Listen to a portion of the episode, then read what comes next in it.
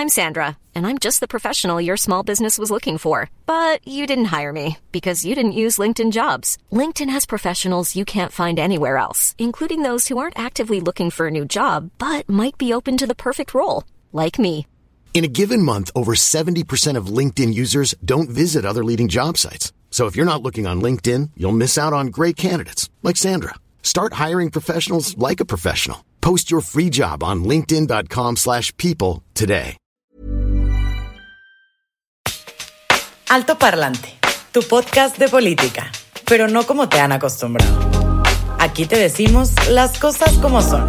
Te ayudamos a saber y entender todo lo que está pasando allá afuera. Nuestro reto, hacerlo simple, claro y en unos cuantos minutos. El tuyo, hablarlo más fuerte que nunca. Al micrófono Pablo Marín y Arturo Aramburu. Y te estaremos acompañando todos los lunes y jueves, a menos que nos censuren. Comenzamos. Amigos, ¿qué tal? Saludos a todos. Estamos de vuelta, estamos de vuelta en Altoparlante, tu podcast de política. Tuvimos ausencia un chingo de tiempo, pero estamos de vuelta y venimos más renovados que nunca, mejorados, con mucho mejor producción, como lo pueden ver, como lo pueden escuchar, y también venimos con nuevos invitados. Eh, exactamente estoy hablando de Pablo Marín, el nuevo host del programa. Les platico un poco. Él es un gran amigo, pero no por eso lo invité. Lo invité porque creo que necesitamos mentes críticas en, en estos temas, necesitamos gente que hable eh, las cosas como son. En, en- la política, porque vemos que cada vez hay menos de esas. Y pues se los presento nada más para que le, para que le den aquí la bienvenida a nuestro queridísimo Pablo Marín. Gracias, gracias. Qué, qué gusto y qué honor, de verdad, mi querido Arturo. Gracias por confiar. Estoy seguro que este será un proyecto más juntos y estoy seguro que va a ser un espacio en el que vamos a buscar integrar una visión muy objetiva, pero también respaldada de datos duros en el que podamos, con fuentes comprobadas de información, darle la información a la gente para que puedan tomar decisiones, para que puedan ser más críticos y para que también puedan hablar allá afuera con otras personas. Nos va a ir bien, nos va a ir bien. Y vamos, Yo estoy seguro y estoy convencido que lo vamos a hacer lo mejor que podamos para que ustedes disfruten en casita. Vamos a estar grabando todos los lunes y jueves con la información fresquecita de lo que pasó en la mañana para que ustedes puedan escucharlo durante el día o, o en el martes y miércoles puedan actualizarse. Exacto. Y yo creo que vale la pena hacer un statement antes de empezar con la información porque tenemos un montón. Sí somos neutrales, pero no somos tibios. O sea, sí creemos Choca la gente. en la importancia de tener una postura frente a lo que está pasando y hablar las cosas como creemos y como hemos investigado que están pasando. Entonces, así básicamente son las reglas del podcast y creo que no hay más. Quien se quiera quedar, aquí estará bienvenido siempre, cada lunes y jueves. Y quien no, seguramente podrá encontrar otros espacios no tan buenos. Sí, y quien quiera, qui- quien quiera mentar madres a través de redes sociales también podrá hacerlo y lo vamos a recibir. Con muchísimo gusto. Con muchísimo gusto. Con una sonrisa. Pero bueno, eso como entradita, como bienvenida de nuevo al, al podcast, a esta nueva temporada, a esta nueva estructura de lo que estamos haciendo. Pero información hay un montón. Y obviamente vamos a hablar de un tema importantísimo, pues el mismísimo el coronavirus. El coronavirus que obviamente es el tema que está en todas las redes sociales, en todos los medios de comunicación, en todas las casas se está hablando desde distintas perspectivas y hoy vamos a abordar una muy interesante. Obviamente vale la pena dar un, un overview, una descripción general de lo que ha sido la historia del coronavirus en el planeta y en México. Entonces, Mira, el micrófono es tuyo. eh, El tema es que esto arranca antes de lo que creemos. O sea, desde el 17 de noviembre del 2019 inicia el primer caso. Y se da esto en un mercado de mariscos. No es que haya habido una sopa de murciélagos. Para nosotros esos mercados de repente creemos que son muy exóticos, pero pues en China acuérdate que se come de todo, ¿no? El primer caso se- se- se- se detecta el 17 de noviembre y el primero de diciembre es cuando oficialmente se diagnostica el primer caso que no había tenido contacto con el mercado de Wuhan. Entre el 8 y el 18 de diciembre, más tarde, se detectan siete casos, de los cuales dos se van a ligar al mercado y cinco son personas ajenas a eso, es decir, se contagiaron por personas que estuvieron cerca del mercado. El 12 de diciembre, por fin el gobierno estatal... Hasta el través- 12 de hasta el diciembre. 12, reconoce que algo está pasando y a través de una televisora estatal anuncia que el virus está atacando a la ciudad de Wuhan y que tienen que tomar precauciones. Más tarde, el 25 de diciembre, dos miembros del staff del hospital se ven infectados y entonces los ponen en cuarentena y es aquí donde el gobierno chino empieza a entender que la cosa viene mucho más fuerte. Al día siguiente, el 26 de diciembre, se le llama por primera vez en la historia de la humanidad coronavirus 19 y es porque este virus es igual al síndrome respiratorio agudo severo, al SARS, El SARS. que en 2003 aparece por primera vez Claro. también en China, Claro. que ataca el sistema respiratorio principalmente, pero también algunas otras cosas. El primero de enero, después de esto, el gobierno chino empieza una investigación porque dicen, esto puede ser que haya muchos otros casos que se les había diagnosticado originalmente como neumonía Claro. y que mal diagnosticados no se tomaron las precauciones adecuadas. Es que básicamente es la misma historia que se vivió con el ébola, Exacto. con el VIH, SARS y ahora el coronavirus, ¿no? Exacto. Son, son virus que provienen de los animales y llegan al ser humano de alguna u otra por forma. alguna, por alguna razón. Fíjate, el 11 de enero, y aquí creo que es un punto de inflexión muy fuerte, se ven los primeros dos casos en Shenzhen. Shenzhen es, y ojo, esto es, esto es importante, es la puerta de China al mundo, porque es, es, es lo único que tiene conexión con Hong Kong. Y Hong Kong no solamente es uno de los puertos más importantes en China, sino en el mundo. Y eh, pues a partir de ahí, al día siguiente se ve en el 13 de enero en Tailandia, una mujer china de 61 años eh, aparece con, con síntomas, ella de Wuhan. Más tarde, el 21 de enero, se detectan 291 casos en las ciudades de Wuhan, Shanghai, Pekín. En fin, esto empieza a explotar, llega a Taiwán, Estados Unidos, en Washington se detecta un caso. En Australia, a partir del 25 de enero salen cuatro casos, el 31 de enero en Reino Unido, en Rusia, eh, y en fin, esto Digo, empieza aquí, a destaparse. para este mucho punto, más. para este punto, la alarma mundial ya había sonado, ¿no? Por supuesto. Ya se sabía de esto, se sabía que algo extraño estaba pasando y se es. sabía que eventualmente iba a llegar a todos los países. ¿no? Exactamente. Más tarde en nuestro país termina llegando esto el 27 de febrero.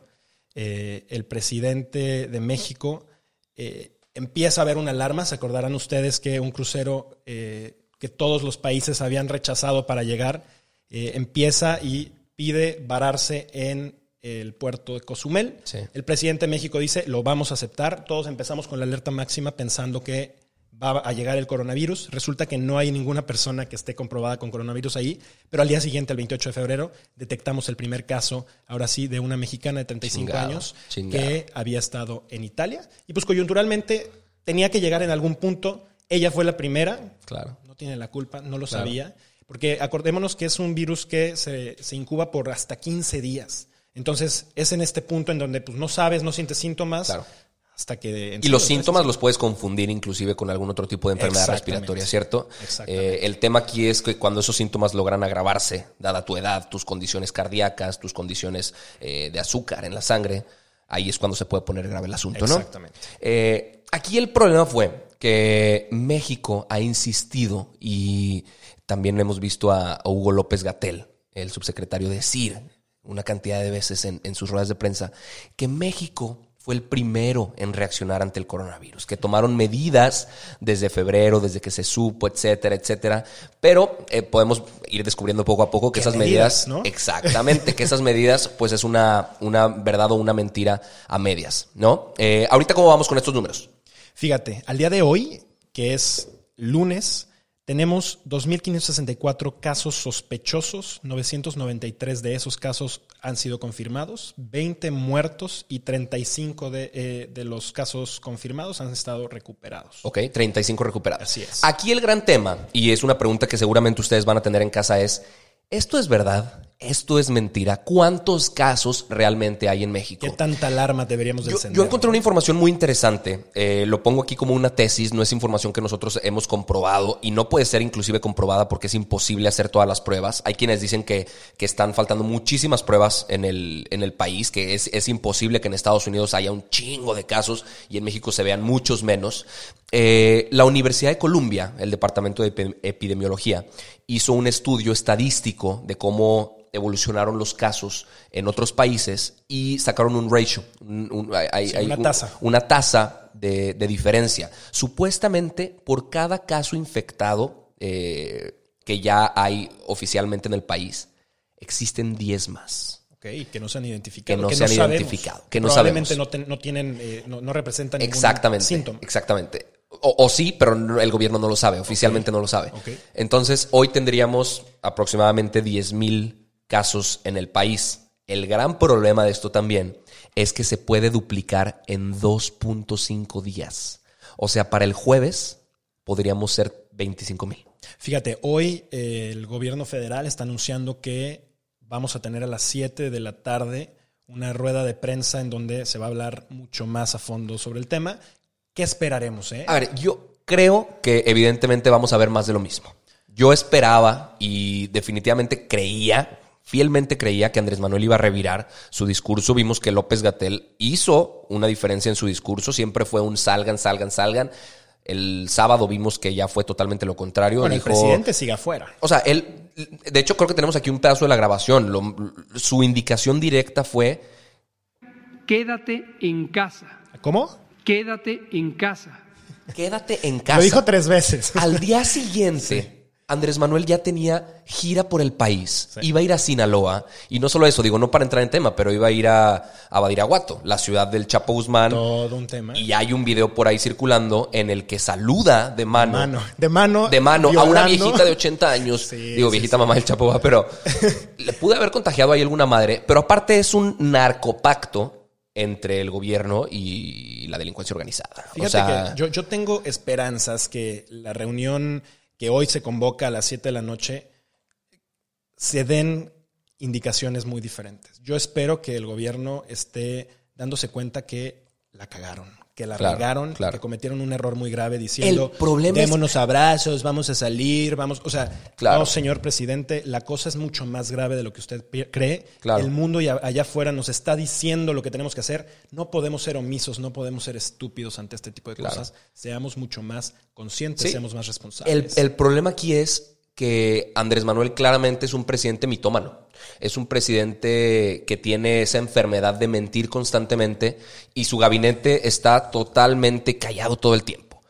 Al día de hoy, minimizado. Nuestro gobierno es una vergüenza no solo para México, es una vergüenza para todo el mundo. Las redes sociales y los reporteros de todo el planeta ya están viendo cómo en este país se manipulan cifras, se manipulan estadísticas y la gente se las cree. Ese es el gran problema de todo esto, que hay mucha gente que, que sí se lo cree. Sí se lo cree. En redes sociales hemos visto inclusive comentarios que decían, y aquí tengo un tuit que dice, la derecha oligárquica llevó el coronavirus a México gracias a sus viajes de placer. Y hoy culpan a los pobres que salen a buscar el pan de cada día. Que ese ha sido otro tema. Económicamente, ¿qué va a pasar? Económicamente, ¿qué tendría que hacer el gobierno? Eh, ¿Parar la, actividad económica y decirle a la gente quédate en tu casa como lo hicieron apenas hace dos días? O inclusive multar, como en otros países hemos visto que, que lo han hecho, ¿no? Yo creo que estamos esperando, y probablemente sucede hoy, el tema de llevarnos a fase 3, quién sabe. O sea, hoy estamos en fase 2. ¿Qué implican las fases? Lo, explico de manera muy simple. La fase 1 es cuando importamos los casos. Es decir, cuando llegó esta eh, chica de 35 años de Italia, importó el primer caso, eso fue la fase 1. El segundo, la segunda fase es cuando empezamos a infectarnos con personas que no estuvieron en el extranjero y que adquirieron ya el virus aquí mismo. Y la tercera fase es cuando esto ya se cataloga como una epidemia, ya tenemos miles de casos en el resto del país. Muy probablemente el día de hoy vamos a cruzar la, barrera de los 993, van a, salir a más de mil casos. Y, quizá también esa es una de las razones por la que hoy están convocando esta reunión. Ojalá que, el mensaje sea mucho más enérgico a cuidarse, a tomar medidas, a realmente estar estableciendo distancia, que el presidente ponga el ejemplo. Y, claro, y entender que el tiempo aquí es, es crucial. O sea, en economía y en medicina, actuar a tiempo es, es, sumamente fundamental y es algo que nos ha faltado eh, lastimosamente. Y eso cuesta vidas y cuesta empleos y cuesta desarrollo económico, etcétera. Ahorita vamos a hablar un poquito más de eso, pero yo tengo un, par de preguntas que siguen sin, sin ser resueltas. Eh, vimos que López Gatel le colgó una llamada a Denis Merkel en, su programa de radio. Vimos que él dijo que iba a ir a la rueda de prensa a resolver las dudas sobre esta neumonía atípica que se ha registrado en algunos casos de algunos estados del país y no fue. Dijo que iba a resolver, pero no lo hizo. Eh, ¿Cuántos respiradores han comprado? ¿Quién sabe? ¿Cuántos insumos médicos hubo, hubo comprado? Un, leak. Ahí dijeron que el gobierno mexicano había comprado 5 mil respiradores a, los chinos. Eh, no dijeron cuándo llegaban, no dijeron más allá, no dijeron tampoco dónde los van a tener, porque no es solamente el respirador, tienes que tener además camas, tienes que tener muchísimas otras cosas. El país tiene un déficit de camas, tiene un déficit de respiradores. todas estas preguntas ¿Cuántos hospitales eh, se han acondicionado? ¿Cuántas pruebas de diagnóstico tienen? ¿Qué han hecho para prepararse ante un colapso del sistema de salud? Que ese es un tema y lo, lo ponemos aquí sobre la mesa para que la gente lo pueda entender. Eh, protegernos en casa no es para que no te infectes. Exacto. Eventualmente te podrías contagiar. Hay suposiciones de que el 70% del país puede infectarse. Quedarte en tu casa es para que no nos contagiemos todos al mismo tiempo. Y entonces colapsen los sistemas hospitalarios que de por sí Son son, insuficientes. deficientes en nuestro país. Ahí te va, ahí te va. El sistema de salud mexicano en toda su red de hospitales públicos, y nos vamos rápido nada más con unos datos para que dimensionemos, eh, calcula que va a haber 250 mil personas infectadas en, los próximos, en las próximas 12 semanas. De estas, 24.564 van a necesitar ser hospitalizadas y de estas, 10.528 van a necesitar terapia intensiva. La red de hospitales públicos no tiene suficientes camas para estos. Solo tenemos 3.000 camas de cuidado intensivo en el país. Entre los hospitales del IMSS, del ISTE, de Pemex, de Secretaría de Marina, de Secretaría de la Defensa Nacional, solo contamos con 5.000 respiradores. No entendemos que no hay suficiente herramienta médica, instrumental médico, para ayudarle a las personas en camas A que sobrevivan. A que sobrevivan. Entonces estamos mal protegidos, tenemos infraestructura limitada, tenemos pocos profesionales de la salud que yo creo que se merecen un aplauso fuertísimo de todo el país. sí, sí, Eh, todos los médicos, todos los camilleros, radiólogos, administrativos, químicos, personal de limpieza de hospitales. eh, sinceramente, reconocidamente, Definitivo. un aplauso porque han descans- ah, no, han, no- no han descansado, han trabajado eh, constantemente, inclusive se han infectado y han ido mal protegidos también ellos con cubrebocas deficientes. Con lo que tienen. Sin fusil a la guerra, sin fusil a la guerra. Eh, y bueno, hace falta, no hace falta más que ver las, las cifras de la OCDE para darnos cuenta que estamos muy por debajo que China, Italia y España en las camas que, con las que contamos. Y en Italia vemos que los cadáveres se están acumulando y que no saben ni qué hacer con ellos. Justo el día de ayer, ¿no? Platicábamos que habían decidido que los, los cadáveres se tenían que incinerar de manera directa, ya no, no podía haber espacio. para Porque esto te puede traer más enfermedades. Y todo. Claro, lo, lo que no se quiere es que, por supuesto que se les quiere dar una sepultura adecuada, pero cuando estás poniendo en riesgo la vida de millones de personas por esto, hay que tomar medidas mucho más drásticas. En países como Francia, el presidente Emmanuel Macron eh, declaró el 16 de marzo que entraban en estado de guerra contra el coronavirus. Esto implica que hoteles están utilizando como refugios porque tienen en- en- tan solo en París alrededor de 250 mil personas sin casa, ¿no? Los homeless. Y ellos representaban un riesgo sanitario súper fuerte. Entonces, eh, eh, están cambiando las cosas. Muy probablemente la fase 3 implica tomar medidas mucho más drásticas, implica que el ejército esté fuera, implica quizá restricciones, implica que los ciudadanos no puedan salir. A mí me preocupa en un país como México en donde pues el Estado de Derecho es insuficiente. No, no existe. Por más que pongas limitaciones de este tipo, la gente está fuera y hace lo que quiere y no hace caso. Necesitamos ser mucho más conscientes. Claro, si entendemos los factores de riesgo, podemos tomar medidas para evitar que ocurra, Sí. ¿no? Lo que no queremos que pase. Hay que tomar en cuenta que en México casi el 11% de las personas son diabéticas y las defunciones son altamente correlacionadas a la diabetes, las Así muertes es. por coronavirus.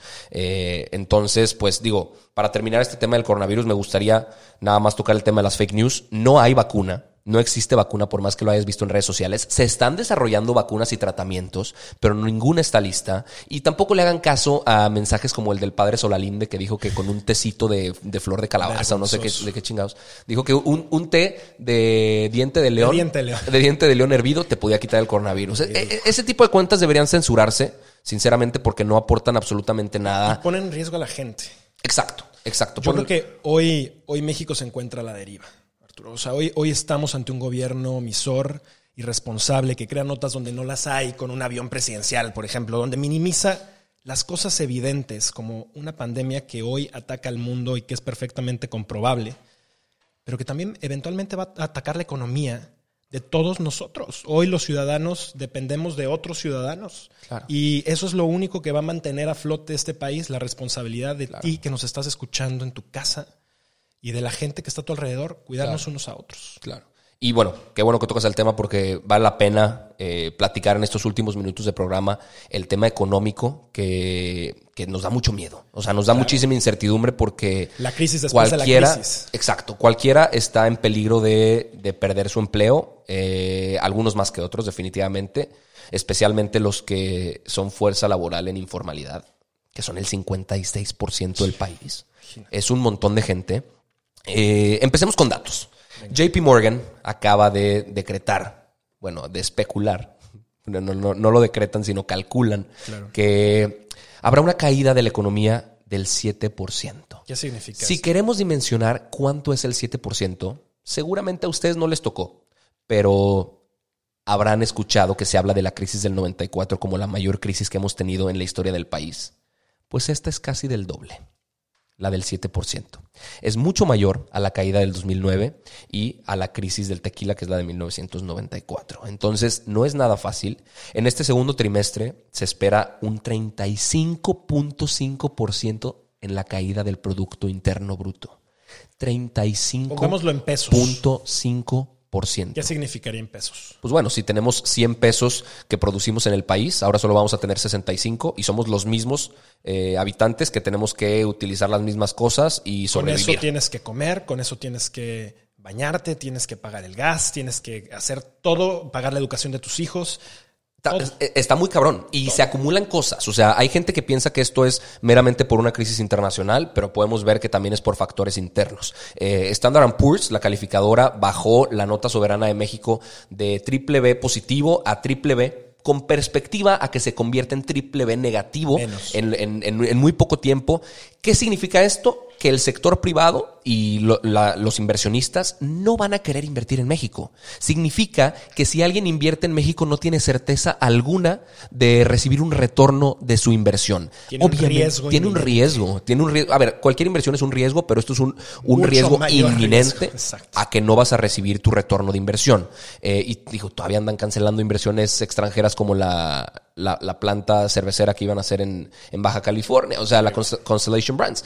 Eh, as- a- a- ante esto, sí podemos ver cosas internacionales. Vimos el tema de la caída del petróleo y esto vale la pena eh, explicarlo muy, muy rápido Claro. porque, porque mucha gente se fue con la finta. Se fue con la finta de que el gobierno fue el que decidió bajar la gasolina Oye, fue una ante de momentos campaña. de crisis. Andrés Manuel cumplió. Güey, ese, Arturo, ¿qué eh, se trata? es una doble mentira.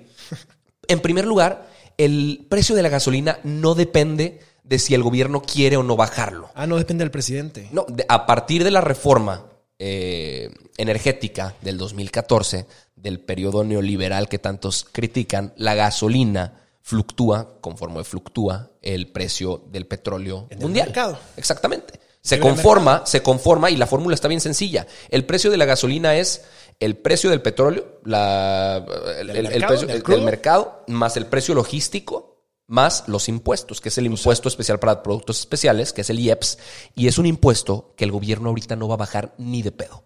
No lo van a bajar porque es de lo único que pueden estar recaudando ahorita.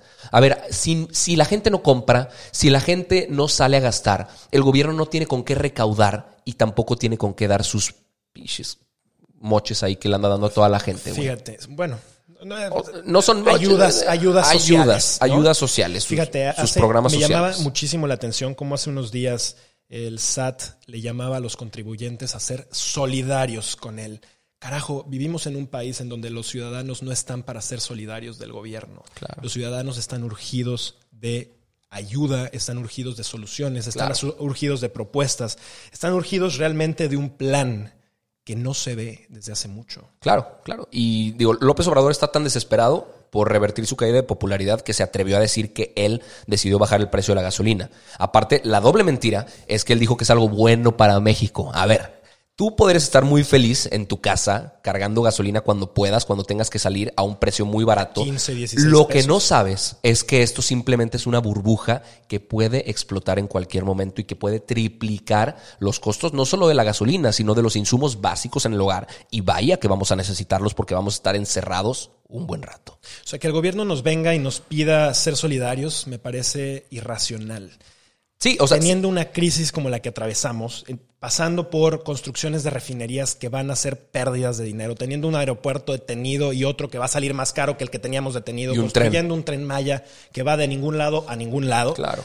¿Por qué no revisamos esa, esa cantidad de estupideces Claro, antes de estarle pidiendo a los ciudadanos que seamos solidarios cuando están sufriendo todos los días? Nada más que para terminar de desmentir el tema del petróleo, la caída fue por una guerra económica entre Arabia Saudita y Rusia. Exacto. O sea, ellos están en algo que se llama la Organización de Países Exportadores de Petróleo. E iban a acordar bajar la producción de petróleo ante todo el tema del coronavirus porque la demanda iba a bajar. Rusia dijo, ni madres, que todos puedan producir lo que ellos quieran. Y Arabia Saudita dijo, pues te la pelas, güey. Y, y bajó sus precios, subió sus descuentos para Europa del Este. producción. Aumentó producción a eh, 11 millones de, de barriles de petróleo diarios. Que que más es- o menos cuánto tiene un barril para ubicar. un barril de petróleo son 42 galones Fíjate. de petróleo, son 159 litros y alcanza para hacer casi 70 litros de gasolina. Entonces iban a producir, van a producir 11 millones de barriles diarios. Entonces el precio se desploma, a México le afecta, el dólar sube eh, y pues no creo que traiga cosas buenas como la gente se está riendo cargando gasolina barata. Eh, no, es un eh, no es un golpe tan fuerte para México, sí lo es para Pemex, que es la petrolera más endeudada del mundo. Y aquí una- uno de los temas es que se, se destinó parte de un fondo a la recuperación de Pemex. Seguramente recordarás eso.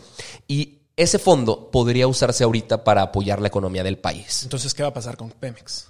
No, Pemex seguramente va, va a parir chayotes, güey. O sea, va, va a estar más endeudado que... Digo, esto es peligroso porque el país, en una buena parte de su historia moderna, ha puesto todas sus, sus apuestas Todos los huevos en esa canasta. en Pemex. Claro. Entonces, eh, esto es sumamente riesgoso. ¿Qué es lo que va a pasar? Es muy incierto. Si el dólar se va a mantener, va a seguir subiendo, va a bajar en algún momento. Realmente nadie lo sabe. O sea, el, el- el tema del dólar seguramente se va a mantener así algún, algún rato más. Pero todo esto vamos a irlo abordando cada lunes y jueves. Vamos a estar platicando sobre esto. porque ¿Qué recomendaciones? Muchas cosas que hacer. ¿Qué recomendaciones nos podrías dar para la, para la casa? Bueno, de arranque hay que mantenernos lo más limpios en las manos posible. Hay que establecer la menor cantidad de contacto con otras personas, evitar obviamente llevarse eh, las manos a la boca, los ojos, nariz, etcétera. Hay que mantenerse en casa. Hay que mantenerse en casa, hay que aislarse. Yo sé que en nuestro país no todo mundo tiene la posibilidad de dejar de ir a trabajar. Claro. Y eso es lamentable. Hay cosas económicas que tienen que seguir funcionando para que podamos tener agua en nuestras casas, para que podamos tener luz, para que podamos tener insumos, el súper, etcétera. Pero si está en tus posibilidades, hazlo. Quédate en casa. Quédate en casa, mantente atento a las recomendaciones que están dando no solamente las or- autoridades en el país, sino también la Organización Mundial de la Salud, algún otro tipo de medios. Escucha altoparlante, por supuesto, y, y mantente atento sobre qué es lo que podemos hacer para realmente Sí. Mi, mi recomendación en tiempos de crisis, como la que estamos viviendo, es cuestiónate. Cuestiónate todo lo que está pasando. Cuestiónate la información que recibes, cuestiónate lo que te platican, cuestiónate inclusive lo que estás escuchando ahorita mismo. Cuestiónate qué estás haciendo para ayudar, cuestiónate si eres parte del problema y no de la solución. Cuestiónate qué va a pasar con tu vida y cuestiónate si de esta crisis vas a salir siendo alguien mejor. Así es. Ojalá que esto eh, pues nos traiga en algún punto noticias buenas. Hoy, hoy no hubo tantas, pero creo que eventualmente podremos ir construyendo una mejor sociedad que nos lleve a mejores puntos.